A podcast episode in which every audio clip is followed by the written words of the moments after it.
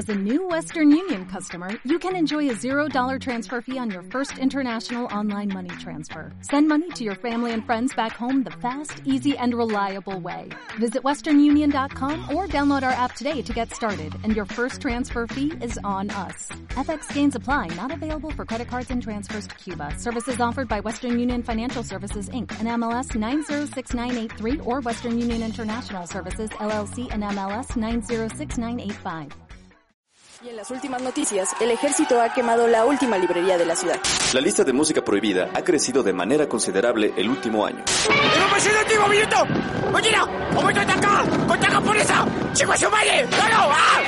¡Seguimos informando para Freak News! Transmitiendo desde la capital del imperio, Freak Noob News, lo último que queda. Uh, hola amigos y bienvenidos a Freak Noob News, su podcast de cultura nerd. La saluda Alri como cada semana y damas y caballeros. El día de hoy, pues como bien saben, pues esto ha sido grabado completamente en vivo a través de Twitch. Todos los enlaces en la cajita de la descripción.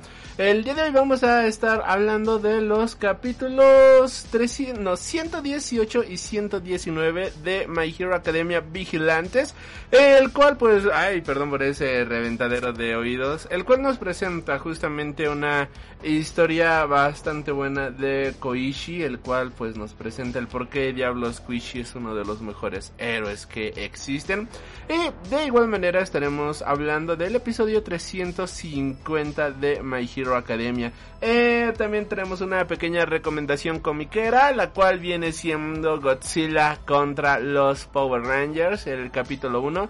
Lo vamos a estar platicando y pues también la reseña principal de esta ocasión, la reseñita principal de esta semana es nada más y nada menos que el anime de Blade Runner Black Lotus. Este anime que ya está disponible tanto en Crunchyroll como en HBO Max y que nos cuenta una parte de la historia justamente de los replicantes en este futuro completamente distópico, esta historia de cyberpunk que es completamente entrañable para todos nosotros y pues ya era necesario, ¿no? Traer algo de ciencia ficción aquí al programa, pues qué mejor manera de hacerlo que con Blade Runner. No me queda más que agradecerte por estar escuchando esto y espero que disfrutes el programa de esta ocasión. Si te gusta lo que hacemos semana con semana, te recuerdo que puedes apoyarnos con tu suscripción, dejándonos tus comentarios, compartiendo en redes sociales, pero lo más importante es tu interacción con este programa. Ahora sí, no me queda más que agradecerte y espero que disfrutes del programa del día de hoy. Yo soy Alri y a darle átomos, damas y caballeros. Damas y caballeros, muchachos, gracias a este, qué bonito aquí saludándose. Bueno, pues la semana pasada no pude hablar de vigilantes, la verdad se me fue la onda, no sé por qué diablos no hablamos de vigilantes. Teníamos pendiente hablar del episodio 118 y bueno, pues tenemos justamente que después de lo que vimos en el episodio anterior donde pues al parecer Koichi pues ya la estaba petando durísimo ya estaba justamente a punto de morir, a punto de colgar los tenis, literalmente, pues tiene un pequeño power up. Pero más que un power up, power up, vamos a descubrir, bueno, este episodio lleva por título La diversión, que es un ataque completamente desesperado, un ataque sin lógica de nuestro querido Koichi tratando de salvar su propio pellejo un ataque de Koichi justamente tratando de pues sobrevivir, lo cual estuvo medio hardcore. Vemos que le da tiempo bien de huir. También vemos allá Popstep y Knuckle Duster. De hecho, ahí con su aro de luz. Que pues todo, todo nos indica justamente de que pues ha, han perecido estos personajes. Y vemos que de repente Koichi trata de enfrentarse contra Six. Vemos que Koichi está tratando de pelear contra él, pero llega un momento en el cual no puede. Simplemente deja de poder, simplemente ya su cuerpo no da para más y se cae, o sea, se cae el pobre Koichi. Y tenemos la carnita del episodio y por lo que yo digo que Vigilantes en cierto en cierto sentido me gusta muchísimo más que My Hero Academia. Y esto, pues, la historia justamente que nos dan con los personajes. Aquí pues tenemos a un Koishi, vemos que pasa eso, se cae y no está triste, ¿no? O sea, él sabe que está a punto de morir. Ahí están los fantasmas de su amigo rodeándolo. Y lo que menciona es, lo cierto es que me la estoy pasando muy bien. Y tenemos un recuento justamente de Koichi cuando era niño. El iPad todo quebrado, pero bueno. De Koichi cuando era niño y él jugando justamente a ser un héroe. Koichi jugando hasta cuando ya nadie quería jugar y él tratando de ser un héroe. Incluso cuando iba en la preparatoria, cuando él iba ya en la escuela y posteriormente eh, comenzó a buscar sus primeros trabajos y demás. Nadie ya seguía jugando a los héroes, ya nadie quería ser un héroe profesional, pero Kuishi seguía intentando ser un héroe. Y la vida le dio la oportunidad de serlo, la vida le dio la oportunidad de ser un héroe ilegal y es por eso que si le tocaba morir en este momento, él se va a ir completamente feliz y es aquí cuando Six lo ataca y bueno, pues tenemos el final de este episodio y pues es lo que dice, el día de hoy no estoy triste ni nada porque es el día en el que eso de sueño pues ha llegado a su final y le permitieron tener ese sueño. Todo el mundo nos quedamos con cara de what the fuck, ¿qué está pasando aquí, querido Koichi? ¿Qué mierda está pasando? En ese momento eh, yo, yo, yo, yo sentía que, que, que, ya la había, ya, ya la había petado. Yo dije, ya, ya, ya se fue, ya se murió nuestro pobre Koichi. Ya, este, ya pereció, por decirlo de cierta manera, pero pues obviamente eh, eh, eh, la ópera no termina hasta que la gorda cante, ¿no? Claro que sí, saludos Negakuishi hablando de Kuishi, ¿no? Justamente en este momento, saludos. Pues tenemos el capítulo 119. justamente lo que viene después de este ataque, justamente la manera en la cual, pues sí es atacado, vemos que ahí está la ropa desintegrándose, pero para fortuna de todos nosotros, pues no, Koichi se quitó la sudadera y logró moverse.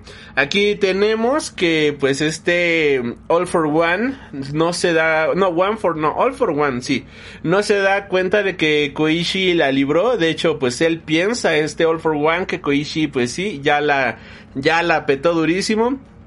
El episodio 119, como bien dice, sigo aquí. Las raíces de un gran mal, justamente, aquí es lo que podemos ver. Y pues vemos que Six está también ya en un momento en el cual su, su fuego ya es bastante incontrolable. Vemos justamente que las llamas que él tiene ya este, lo están consumiendo a sí mismo. Y pues también, ¿no? Nuestro querido villano es de pues ya, tú, tú puedes arder en libertad, ¿no? Ya no hay nada que te detenga. Y es aquí donde ahora tenemos también los recuerdos justamente o eh, algo que parecieran ser los recuerdos de Six, cuando de hecho era una cosita completamente extraña y como lo vimos en los primeros volúmenes de de este de vigilantes.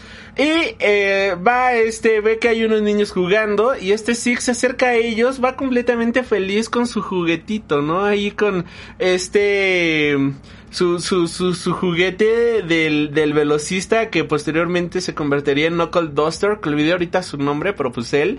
Y vemos que nadie quiere jugar con él, todo el mundo se aleja, pero el único que llega justamente para jugar con él es este, bueno, ahí se para, nadie, vemos que alguien se está acercando, vemos justamente aquí eh, conversaciones de este All for One, vemos a Koichi que se sigue cuestionando por qué diablos sigo aquí, se sigue cuestionando el ay, moví, se sigue cuestionando muchísimas cosas, ¿no? Entre ellas, pues, ¿por qué diablos él realmente, él por qué él sigue siendo un héroe? Y lo vemos ya todo destrozado. Ya vimos en un capítulo anterior cómo le rompió el brazo de una manera bastante gráfica, cómo le rompieron también este la pierna. ¡Hey, saludos Life Anime Bo! No lo había mencionado, creo que no lo había mencionado. Gracias por el agüita, a tu salud, mi querido Life Anime Bo. Que hoy es tecito, tecito de menta. Porque como nos da flojera lavarnos la boca, pues aunque sea tomamos tecito de menta, claro que sí, no, no es cierto eso. Está bueno. Está muy fresco el té de menta. Y pues algo que justamente menciona este Koichi de que pues el sudón pues no la gran cosa, pero oye un ruido, oye algo y él siempre va a ayudar a la gente, él siempre trata de proteger a la ciudadanía, él siempre trata de hacer lo correcto y si él no puede con la situación siempre se espera hasta que ahí hasta que llegue un héroe y pueda solucionar la cosa. Y la manera en la cual vemos ahí a este Koichi que nunca lo habíamos visto tan madreado es una manera en la cual a, mí me, a, mí, me parte el corazoncito, ¿no? Y la manera en la cual dice no se preocupen, todo saldrá bien. Si confías en los héroes y esperas a que lleguen, seguro ellos podrán ayudarlos a todos ustedes. Mientras pues él justamente trata de ayudar a la gente, pues él va a estar justamente, mientras llegan los héroes, él va a seguir tratando de ayudar a la gente. Saludos, Rubén Garbaz, bienvenido, bonita noche. Gracias por andar por aquí, saluditos. Y ya ahí es justamente cuando dice esto que regresamos al pasado. Cuando vemos que al niño sí, con el niño Six nadie jugaba con él, llega pues este Koichi con él y dice, mientras tanto yo estoy aquí. Y aquí como lo emparejan justamente con el All Might. Y como dice, yo estoy aquí con vosotros o yo estoy aquí con ustedes, ¿no? De que no importa que los héroes no estén, mientras los héroes llegan, mientras eh, All Might, mientras Endeavor, mientras todos los demás hacen su acto de aparición, yo que no soy ningún maldito héroe, yo estaré aquí con ustedes. Y es como, ¡ah! ¡Qué, genial! Y pues tenemos a Six justamente y a este Koichi niños jugando con sus héroes. Pero pues al final del día, esta pelea que tuvieron de niños es una pelea con la cual están teniendo aquí ahora. Vemos a varios de nuestros personajes ahí, este, tratando, viendo ahí el desmadre que hay, viendo toda la destrucción que hay, vemos como pues los niños jugaban y ahora se empata con lo que está sucediendo en la realidad y este bonito acto de ser el jugar a los héroes como lentamente se empezó a corromper para Six, ¿no? Por culpa justamente de, de All for One, bueno que pues su creador, ¿no? All for One, One for All, All for One, sí, All for One, todo para uno. Y pues la, el manga acaba justamente con esta pelea llevada a la realidad, esta pelea de niños con este brutal splash page en la cual vemos a Koichi contraatacando los ataques de Six. Es una bestialidad este splash page. De plano, no, ya, ya, no recuerdo cuándo fue la bueno, sí, eh, últimamente con My Hero Academia y con Vigilantes, la verdad es que eh, todo hemos estado teniendo momentos súper top, hemos tenido momentos súper arriba, y son momentos que hacen que se te hiele la piel, son momentos justamente hacen que se te ericen todos los vellitos. La historia está continuando de una manera espectacular, la manera justamente en la cual nos retratan todo esto, la manera en la cual nos hablan de todos estos personajes.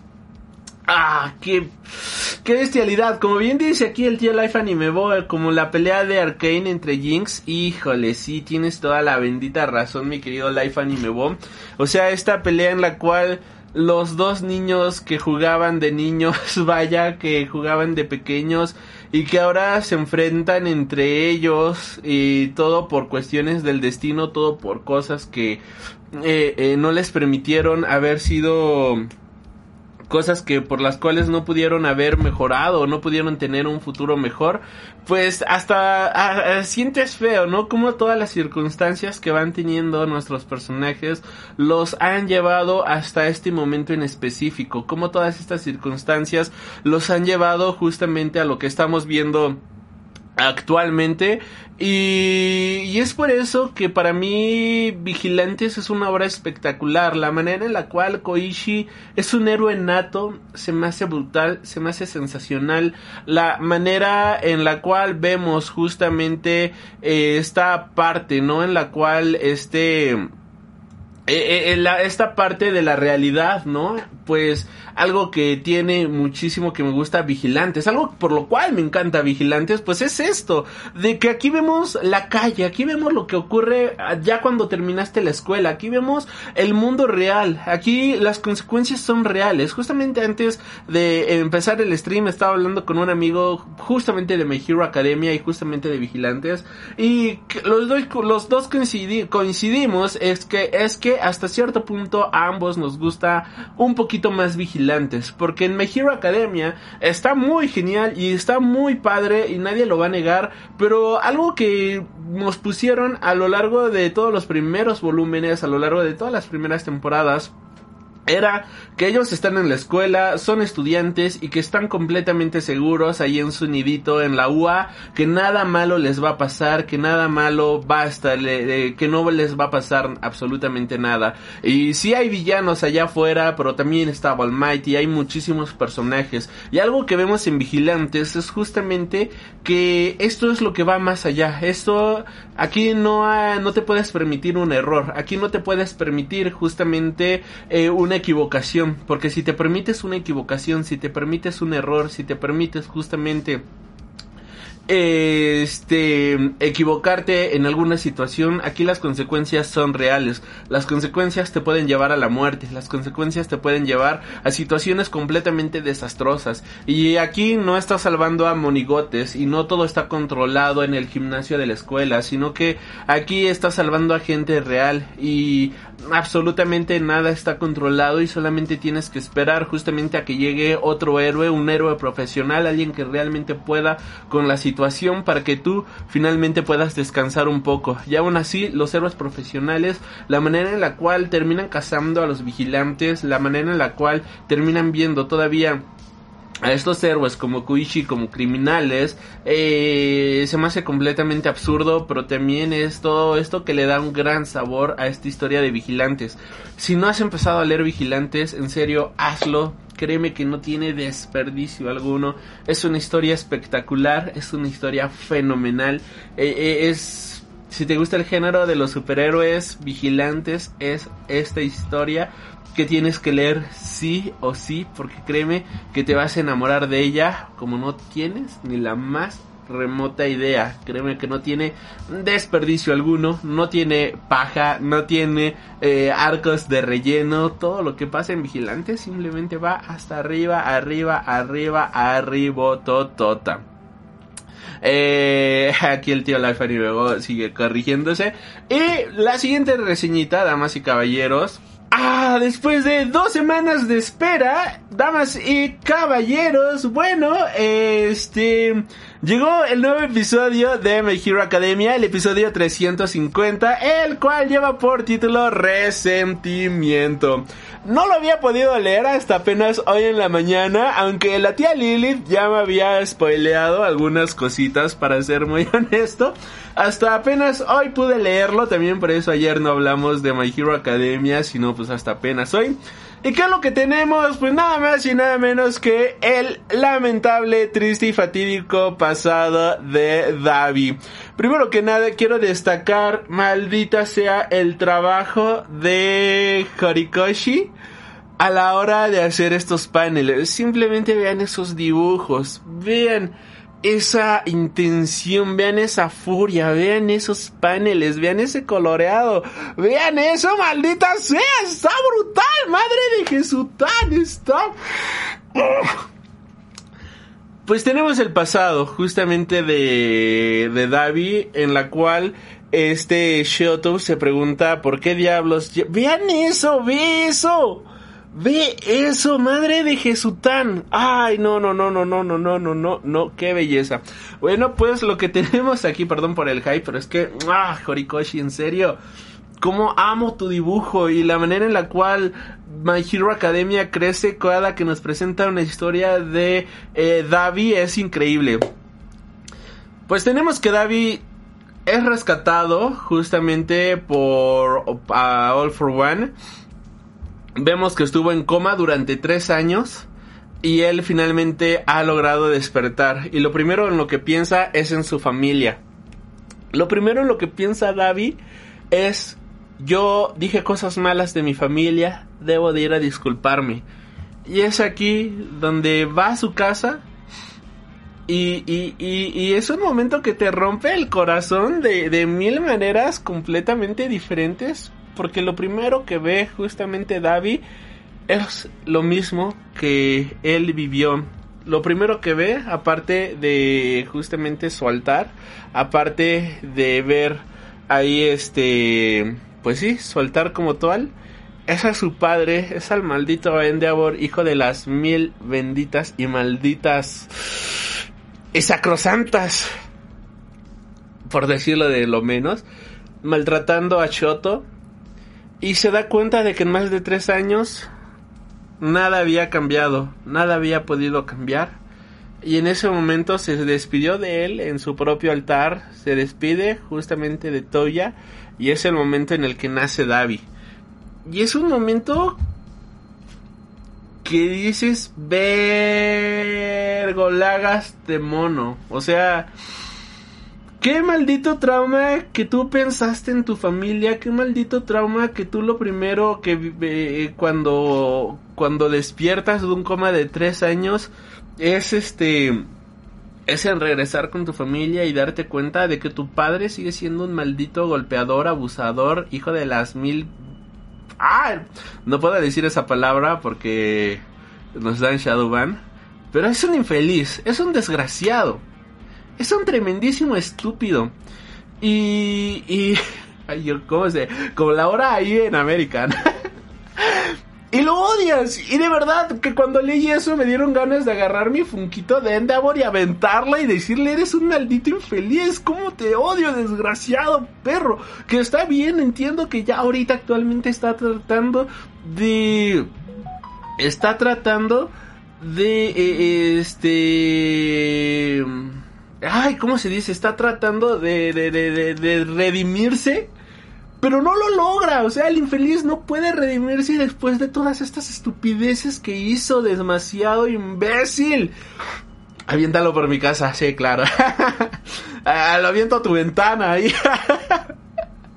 Cuando estés en stream, ahí que se ve ahí el Endeavor entrando por tu ventana. ¡Ah, la verga! Y este. Por otro lado, mientras es que me, da tristeza y me da coraje esto, perdón, perdón por las groserías, perdón si me exalto. Pero es que también vean estos paneles.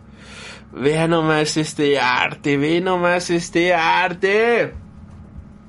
Por otro lado, mientras nos estaban contando esta historia, pues en paralelo, pues aparece justamente el doctor Chapatín, que no recuerdo su nombre, pero pues ya sabe, ¿no? Este, el doctor Chapatín que ahí aparece en la historia, el cual pues también estuvo experimentando con varios eh, productos, por decirlo de la manera más correcta, con varios recipientes, eh, por parte del todo para uno, del All for, eh, all for One y nos va contando justamente que él ayudó a revivir a Davi.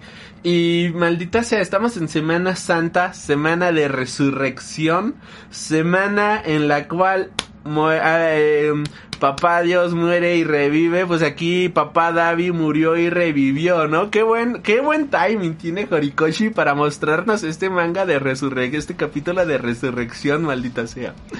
Y pues nos está diciendo justamente de que él agarró el cuerpo todo quemado de Davi. Ve eso, ve el cuerpo quemadito de Davi. Pobrecito Toya. me da coraje y siento horrible. Y cómo eh, trataron de salvarlo, pero al final del día él era algo más allá que no pudieron controlar. Este Davi fue algo más allá que no pudieron justamente dominar, por decirlo de cierta manera. Y es, se podría decir, un cadáver caminante. Que él ya solamente está buscando su propia muerte. Pero que superó todas las expectativas, ¿no? Eh, David, pues creo que ya es inevitable, justamente como bien nos decía, ¿no? Este, ya es inevitable la muerte de David. Ya desde mi punto de vista, pues ya nos lo acaban de aclarar, prácticamente es un zombie caminando, solamente lo mueve, pues algo lo sigue motivando, ¿no? El fuego del resentimiento, el fuego del rencor, no lo sé bien, pero ahí está. Incluso vemos ahí como Davi está consumiendo su cuerpo, cómo lo sigue, cómo se sigue quemando a sí mismo en esta página entera en la cual ahí tenemos que él se posiciona por el héroe, por encima del héroe número uno, que vaya madre de Jesután, tremendos paneles, tremenda obra de arte ese cuadro. Y, y como él sabe justamente de que está a punto de morir y que se vaya, si yo me muero, todos se van conmigo. Pero este Shoto todavía, todavía tiene fe en salvar a su hermano, que es la cosa que se me hace la cosa más hermosa y bonita del mundo, como este Shoto todavía quiere seguir protegiendo a su hermanito mayor. Y y como le dice al final del título, ya te he dicho que no te voy a dejar, hermano idiota. O sea, a pesar de todo, a pesar de todo lo que ha pasado, a pesar de todo lo que ha ocurrido, este Shoto sigue viendo a Davi, a Toya como su hermanito, lo sigue viendo justamente como su hermano mayor y no lo quiere dejar. Y creo que esto va a estar bien cabrón la manera en la cual cierra este capítulo con este arte tan demencial, con esta historia tan brutal, solamente me hace decir que cada capítulo de My Hero Academia está mejor que el anterior. De plano, My Hero Academia y Vigilantes en este momento están hasta arriba, maldita sea, hasta arriba. No me sorprende que estos dos títulos vendan más que todo Marvel y DC Comics juntos porque definitivamente esto es lo mejor del género de superhéroes actualmente. O sea, de plano, esta trama está muy brutal. Eh, se están aventando un final increíble para este My Hero Academia. Se están aventando un final demencial para My Hero Academia. Se están... Eh, no, no, jamás me hubiera imaginado que al final iba a ser de esta manera. Pero es que también no podría haber sido de otra manera. Maldita sea, Horikoshi es un amo y señor a la hora de contarnos historias. Y, y pues nada. O sea, tremendísimo Dios, tremendísimo ser. Que, que Dios que, ah, que Dios David, que Dios Almighty nos permita que seguir disfrutando de sus obras porque de plano Está mamadísimo el señor, ¿eh? Maldita sea Endeavor, como te detesto en este momento. Y qué gran historia. De plano, ahorita Shoto está demostrando porque es uno de los personajes más queridos de esta historia. Y ojalá que se tome todo el tiempo necesario para darle el mejor cierre y la mejor historia a cada uno de sus personajes. Y que Vaya, o sea, si ahorita el siguiente capítulo va a salir en dos semanas, la verdad es que si él tiene que tardarse dos semanas o un mes en sacar el siguiente capítulo, yo no tengo el más mínimo problema porque la verdad la historia está espectacular, la historia está increíble, la historia está en un momento que yo jamás me hubiera imaginado. Y pues sí, mi querido Life Anime Bo, está re chingón el manga en este momento, eh, está Chulada, eh, chulada. Uno de los mejores capítulos de My Hero Academia, sin duda alguna. Así que también vayan a leer My Hero Academia, porque créanme que no tiene desperdicio alguno, damas y caballeros. Eh, continuando con las reseñitas, amigos, pues tengo, tengo otra reseñita. Eh, ah, me encanta muchísimo hablar de My Hero Academia, como se darán cuenta. Me encanta esta historia, a mí se me hace brutal, se me hace espectacular. Igual, perdón si me hypeo demasiado, pero es que, hijo, hijo, hijo, es... ¡Ah! Mi corazón en estos momentos es mil por ciento My Hero Academia. Como muchos de ustedes sabrán, y que si siguen el canal o cualquier cosa de mis redes sociales, soy un tremendísimo fanboy de Godzilla y de todo lo que tiene que ver con kaijus y demás. Y es por eso de que hace un par de semanitas me hice de el Godzilla contra los Mighty Morphin Power Rangers. Madre de Jesús, tan la cosa más estúpida absurda y ridícula del mundo hecha cómic y yo soy la persona más feliz del mundo. Eh, este título es publicado por Boom Studios en colaboración de ID Studio, ID, IDW, que no sé qué significa, pero IDW.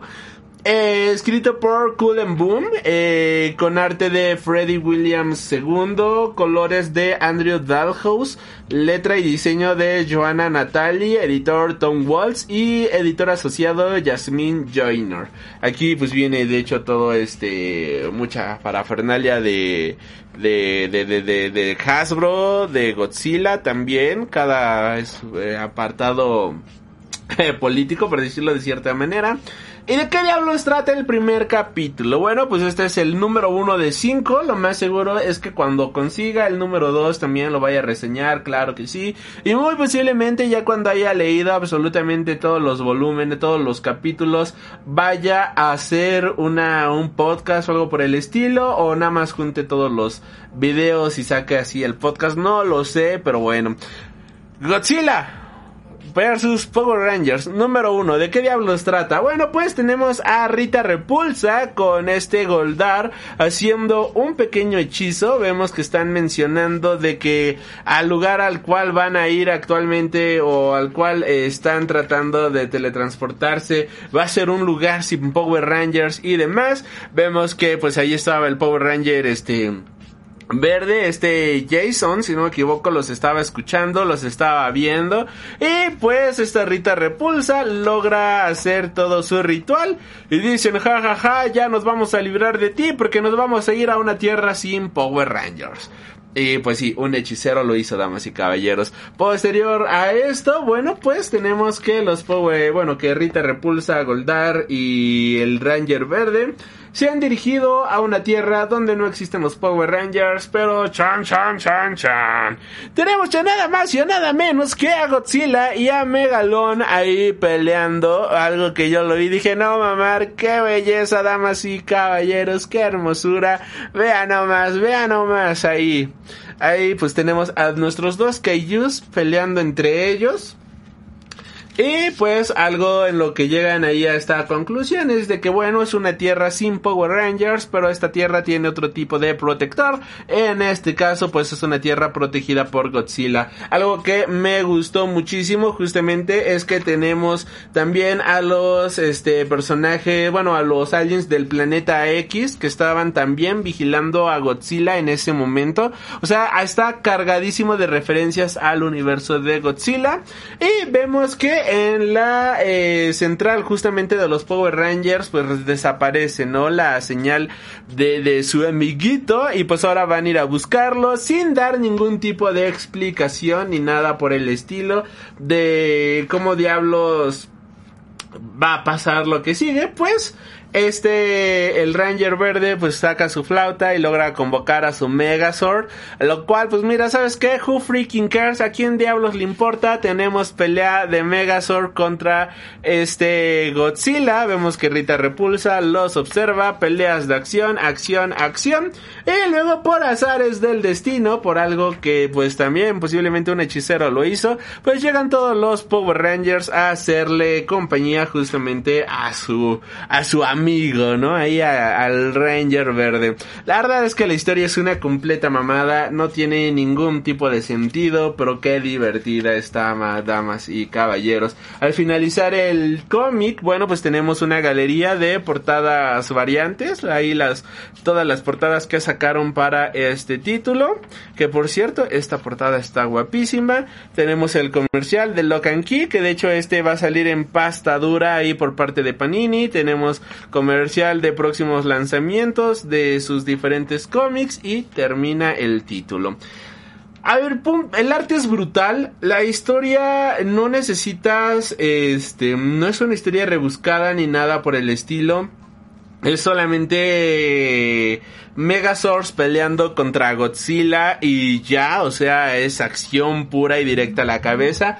Voy a ser muy honesto, mi única queja es que pues esto de Zoom y eso de Chrome, las onomatopeyas no me gustaron en lo más mínimo. De hecho, si han leído onomatopeyas, o más bien, si han leído cómics de Godzilla, la manera en la cual las onomatopeyas forman parte del arte y la manera en la cual crean las diferentes onomatopeyas de una manera bastante brutal y bastante artística, vaya no se compara en lo más mínimo con esto. Aquí nada más parecen onomatopeyas así de de, de, ¿cómo se dice? Parece una onomatopeya de estudio sacada de alguna página y ya, es lo único que hacen para ponerla ahí de relleno? No me gustó la manera en la cual usen esta, no me gustó ese tipo de, de arte. Eh, por otro lado, los personajes también están hechos de una manera muy tiesa, están, les falta muchísima movilidad, no me gustó la manera en la cual están representados, los, los, los Kaijus y el Megazord y todo eso, la verdad está brutal. A lo que voy tiene muchísimas y brutales secuencias de acción, o sea, por esa parte no tengo ninguna queja, pero cuando vemos, por ejemplo, a los aliens de el planeta X, bueno, los astronautas del planeta X, cuando vemos a Rita ahí atacándolos y demás, eh, no, no, no me la creo, ¿sabes? O sea, como que están muy tiesos para mi gusto. Ahora, esto es una queja completamente mínima. Esto lo digo porque pues ya he leído varios cómics de Godzilla. Y pues en esa y muchos cómics en general, ¿no? Y pues en esa parte no no me atrajo muchísimo el cómo luce, pero pero pero mira que esta es una queja estupidísima porque al final del día cumplieron con lo que yo quería. Yo quería ver Megazords dándose de madrazos contra la iguanota y es lo que nos dieron. Yo quería ver justamente eh,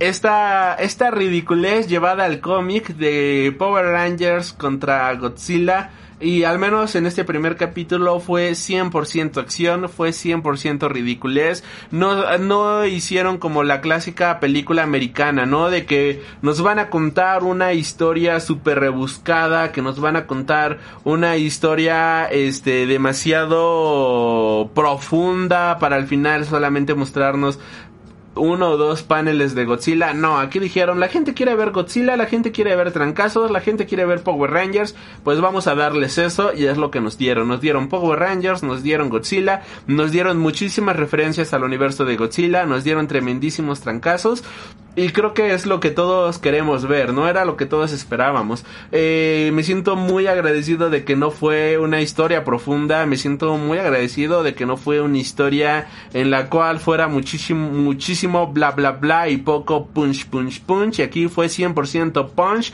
y cero bla bla bla y el bla bla bla bla que ponen es tan ridículo que dices mejor lo hubieras quitado y hubiéramos puesto mil por ciento punch punch punch. Pero bueno esto es mi opinión sobre Godzilla vs Mighty Morphin Power Rangers. Ya una vez que salga el número 2 aquí lo estaremos comentando damas y caballeros claro que sí. Y pues ya saben cuiden sus cómics. Mire yo aquí lo pongo con su cartoncito y su bolsita porque si no me da mi toque de que se me vaya a maltratar mi número de Godzilla y pues no no queremos eso. No queremos que se nos nuestros cómics, damas y caballeros. No pueden hacer nada solos los Power Rangers, pues lamentablemente no, mi querido Life Anime Bo. Eh, pues, hasta aquí la reseñita de Godzilla. Godzilla, Godzilla contra los Mighty Morphin Power Rangers. Y ya para ir cerrando la platiquita del día de hoy. Damas y caballeros, el pasado, la pasada temporada de otoño-invierno estrenó Blade Runner Black Lotus, un anime justamente basado en la historia de Blade Runner, en la cual veríamos pues eh, diferentes este apariciones, veríamos diferentes conexiones con el universo que ya está establecido de Blade Runner en las películas y esto de cierta manera serviría como una especie de puente. Esta es una historia que ha sido creada en colaboración de Crunchyroll junto con este Warner y HBO, lo cual pues está brutal para ser muy honestos. Eh, saludos Darkseid, bienvenido. Estamos hablando en este momento de Black Lotus de Blade Runner. No sé si ya lo viste, mi querido amigo. Este anime es dirigido por nada más y nada menos que por Shinji Arakami y Kenji Kami. Kamiyama, si le suenan estos nombres, bueno, pues estuvieron trabajando, por ejemplo, en el videojuego de Halo, de igual manera en Digimon Timers, más recientemente fueron los encargados de hacer la, la dirección de la serie de Ultraman para Netflix. De igual manera, como producción, tenemos al productor, tenemos a Shinihiro Watanabe, guion por Ishiro Okoushu. El estudio que se encargó de hacer la animación fue Sola Digital Arts. Eh, fue, como bien mencionamos, una producción entre Crunchyroll y Adult Swim, lo cual está increíble. Eh, música por Gerald Trudman y Michael Hawks. Y está dentro del género de la acción, ciencia ficción, suspenso, distopía, Neo-Nord, Cyberpunk y Post-Cyberpunk. Esta fue serie fue emitida del 14 de noviembre de 2021 al 6 de febrero de 2022 con un total de 13 episodios. Eh, la hipnosis principal eh, de de Blade Runner nos dice, es una serie de anime japonés-estadounidense en formato de CGI basada en la franquicia de Blade Runner, que a su vez es una adaptación parcial de la novela Sueñan los androides con ovejas eléctricas, que de Philip K. Dix. Esta es dirigida, como bien decíamos, por Shinji Aramaki y Kenji Kaminawa y se ubica 10 años después de los sucesos del cortometraje de anime Blade Runner Blackout 2022 y tiempo antes de los sucesos del cortometraje eh, Nexus Down 2036 y pues obviamente muchísimo antes de Blade Runner 2049.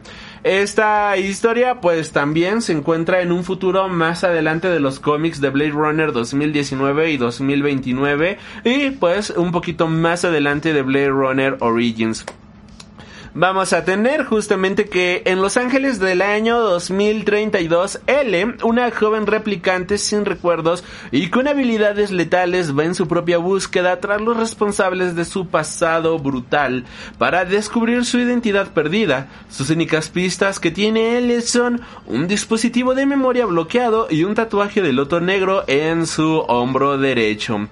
Damas y caballeros, puntos buenos que tiene la historia es la manera en la cual está narrada. Voy a ser muy honesto, yo cuando empecé a ver este anime, de hecho, luego luego que salieron los primeros tres episodios, le puse play y para ser muy honesto, lo quité en el primer episodio, ni siquiera acabé de ver el primer episodio. Y el por qué ni siquiera acabé de ver el primer episodio fue porque detesté muchísimo la animación.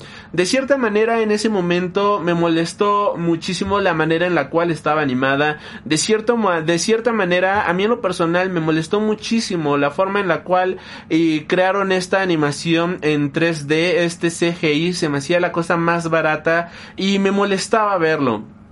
Le ya venía con cierta molestia para ser muy honesto del anime de este Ghost in the Shell en la cual ocupan exactamente la misma animación y ese anime no lo pude disfrutar no lo pude disfrutar pero más que nada por la historia no tanto por la animación en sí pero aquí había algo más algo que me llamaba muchísimo la atención y algo por lo cual recientemente decidí darle una segunda oportunidad.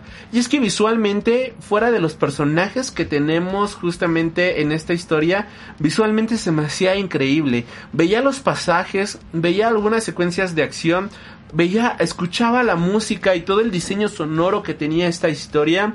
Y para mí no podía despegarme, no podía justamente decir, tengo que salirme de aquí, sino que cada detalle, cada frame de esta ciudad de Los Ángeles me invitaba a seguir adentro. Y es que vean, vean estos detalles. Todo lo que están viendo aquí es parte del anime.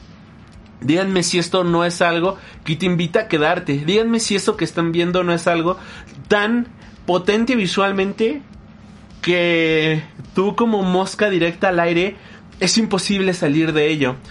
Y entonces, a muy regañadientes mío, muy a mi pesar, dije, ¿sabes qué?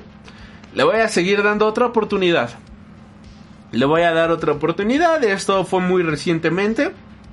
Acabé de ver Platinum End. Y dije, pues, ¿qué más voy a ver, no? ¿Qué más voy justamente a checar en esta ocasión?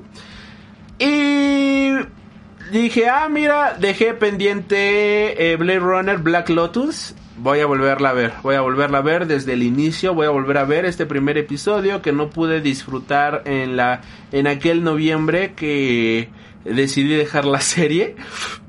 Y en esta ocasión dije, ¿sabes qué? Voy a entrar sin prejuicios. Voy a entrar directo pero por la trama. Voy a entrar por estos visuales sorprendentes. Y entré y me encontré con una gran historia de ciencia ficción. Entré directamente a Black Lotus y me encontré con una con una carta de amor, por muy mamón que suene esto, hacia el género del cyberpunk y la manera en la cual nos presentó esta historia de esta manera tan lenta, tan sucia, tan vacía, pero al mismo tiempo tan hermosa, hizo que para al menos para mí esto valiera al mil por ciento la pena. El personaje de L llega a aparece en la serie sin saber quién diablos es.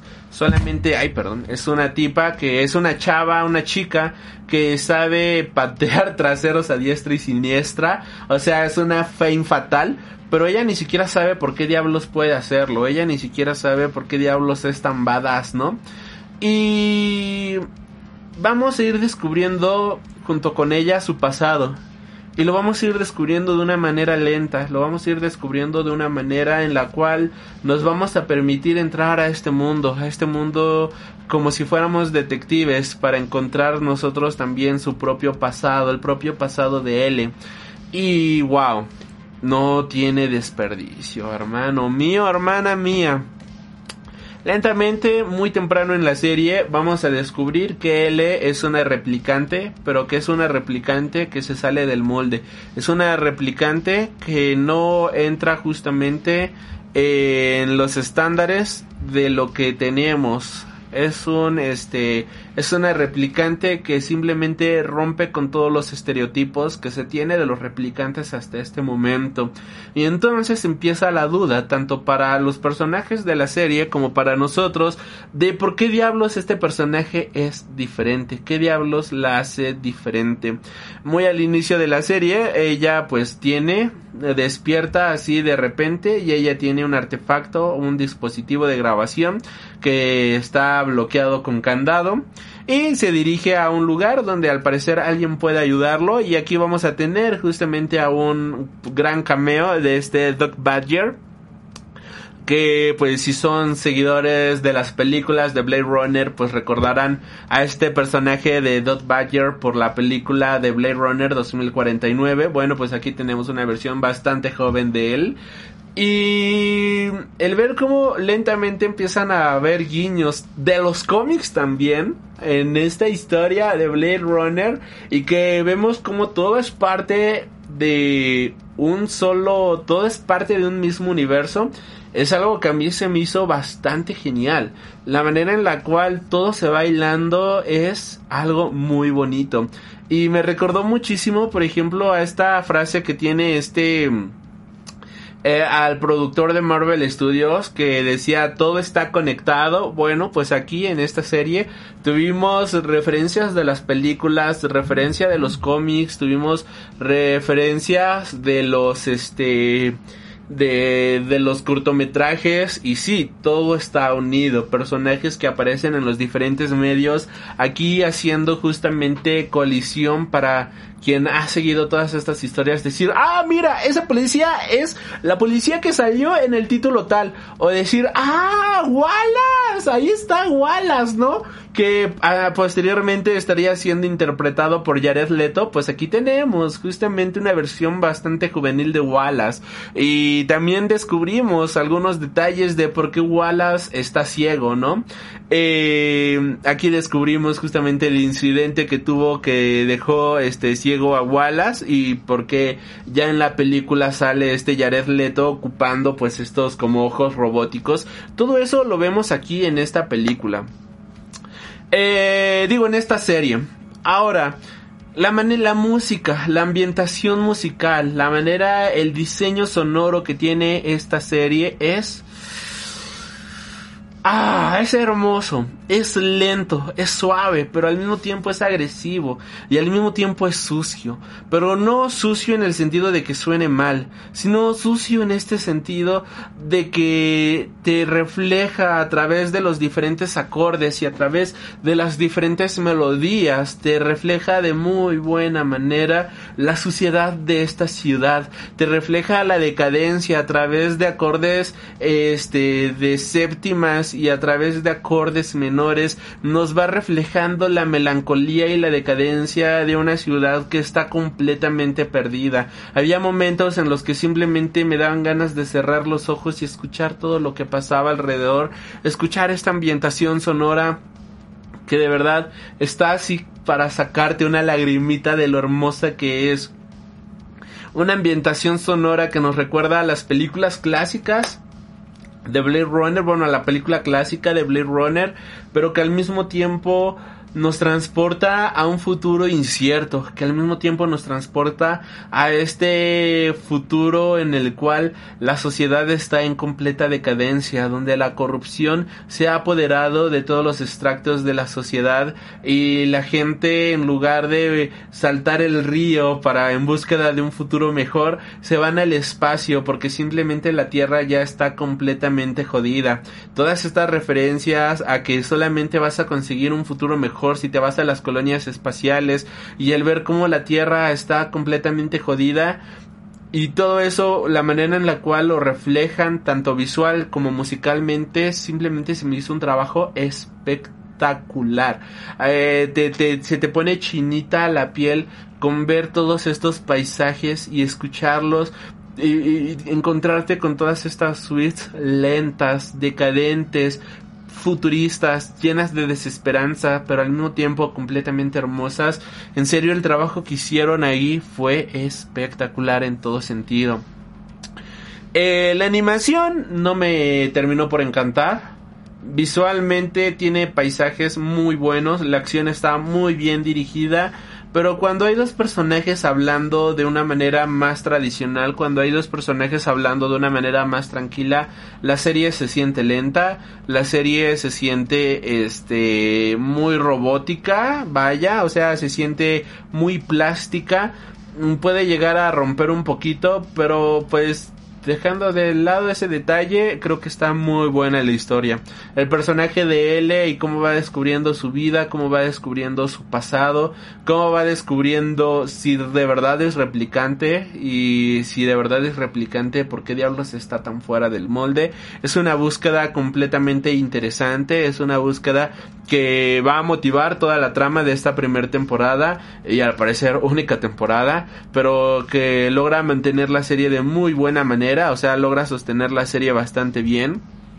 Por otro lado, tenemos a este Joseph, que va a ser justamente un, un compañero de que, bueno, es, va a ser alguien que va a tratar de ayudar a esta L. Y vamos a descubrir justamente que Joseph era anteriormente en, eh, en su vida pasada, bueno, no en su vida pasada, sino que él anteriormente había trabajado como un Blade Runner, o sea, como un cazador justamente de replicantes. Y pues vamos a ir descubriendo lentamente su pasado, ¿no? Vamos a ir descubriendo por qué diablos si él era una persona que cazaba a gente como a él, ¿eh? por qué diablos si él era alguien que cazaba replicantes, ahora por qué está ayudando a él, ¿eh? qué diablos está sucediendo aquí. Algo muy importante y que hay que tomar muy en cuenta justamente que nos van dando claves de esta serie es que no todos los personajes son de confianza Incluso este Joseph le dice a Dot Badger, ¿qué diablos no confías en mí, mi querido hermano, mi querido Dot Badger? A lo que Dot Badger le dice, no, no confío en ti, por la simple razón de que eres mi amigo. Y vamos a descubrir de que pues tal vez no era una, no es una persona en la cual deberíamos de confiar al mil por ciento. Pero también sirve como un personaje de super apoyo, sirve como un personaje justamente de que nos ayuda a mantener la serie, que nos va a ir ayudando y que le va a ir ayudando justamente a L a ir resolviendo su pasado, a ir este cerrando y atando cabos, que la va a ir ayudando justamente a encontrarse en este mundo. Por otro lado, la manera en la cual se van desarrollando las cosas, en algún momento yo la sentí un poquito acelerada, o sea, esta L ya sabía que tenía que matar a ciertos personajes, esta L es una femme fatal que llega al mundo y de repente dice, chingó a su madre todo y vamos a matar absolutamente a todos los que me hicieron daño en el pasado, a todos los que, este, a todos los que recuerdo, bueno, pues nos los vamos a torcer. Y es como, ok, relájate un poquito, mi querida L. ¿Cómo sabes que de verdad tienes que hacerles eso? Pues bueno, aquí ella siguió a su intuición. Y pues ya saben, chicos, chicas, sigan a su intuición, damas y caballeros. Si tu intuición te dice algo, hazlo. Al menos que en la vida real, pues esto cause conflictos a terceros y les hagas daño, pues ahí no la sigas. Pero sigue siempre tu intuición. Es un consejo que te da Black Lotus. El concepto del Black Lotus, el concepto justamente de esta serie, pues es por centrarnos a un personaje que está completamente confundido. De hecho, en resumidas cuentas, toma por completo el concepto del cyberpunk, toma por completo este concepto justamente del cyberpunk y la ciencia ficción tradicional de presentarnos eh, qué es lo que nos hace humanos, toma de nueva cuenta el concepto de sueñan los androides con ovejas eléctricas a la hora de presentarnos eh, en qué sueñan los androides, por qué los replicantes son menos humanos que nosotros y están creados a nuestra propia imagen y semejanza, por qué diablos ellos deberían o por qué sus vidas valen completamente menos que lo que nosotros valemos, por qué este por qué son casados, por qué son menospreciados y por qué una vida vale más o menos que la otra, ¿no? Todo esto la verdad es un concepto bastante bueno, la manera en la cual lo aterriza esta historia de Blade Runner Black Lotus lo hace de una manera lenta pero concisa, va directamente a lo seguro no se arriesga en lo más mínimo, toma el concepto más básico del cyberpunk y a través de este concepto nos va a presentar un gran... Ay, perdón. un gran anime de 13 episodios. Eh, sin decir ni bueno creo que he hecho esta reseña sin dar mayores spoilers sin dar este mayores eh, cuestiones de la trama pero en serio no tiene desperdicio la historia es una historia que, eh, que va al mil por ciento a la segura. Es una historia con la cual te la vas a pasar muy bien. Eso sí, si no te gusta el cyberpunk, si nunca has visto una película de Blade Runner, si no te gusta la ciencia ficción, muy posiblemente esta historia te pueda llegar a parecer algo aburrida, porque hay que ser muy honestos, o sea, esta historia de Blade Runner Black Lotus es lenta, o sea, sí es una historia que se va cociendo a fuego lento. El guiso es completamente delicioso y ya cuando lo acabas de ver dices, wow, estuvo, estuvo bien, o sea, fue una buena historia. Quedas completamente satisfecho después de haberla, después de haberla visto. Y llegas al final de este episodio, al final del episodio 13 y quieres conocer más de Black Lotus, quieres saber ahora qué va a ser de este personaje y qué es lo que hicieron estos personajes y eh, para convertirse en las versiones que vemos en la película de Blade Runner 2049. Pero por lo mientras es una historia que dice, ¿sabes qué? Fue lenta, pero qué rica estuvo, ¿no? O sea, te la pasas bastante bien, sobre todo si eres fan del género de la ciencia ficción y del cyberpunk. Si jamás en tu vida has visto una historia de Blade Runner, posiblemente se te haga aburrida, pero si te gusta la ciencia ficción, no hay pierde. Esta historia tiene su propio inicio, clímax y final. Es parte de un universo muchísimo más grande, sí, sí lo es, pero no por ello es una historia, no por ello te impide justamente el que no lo disfrutes.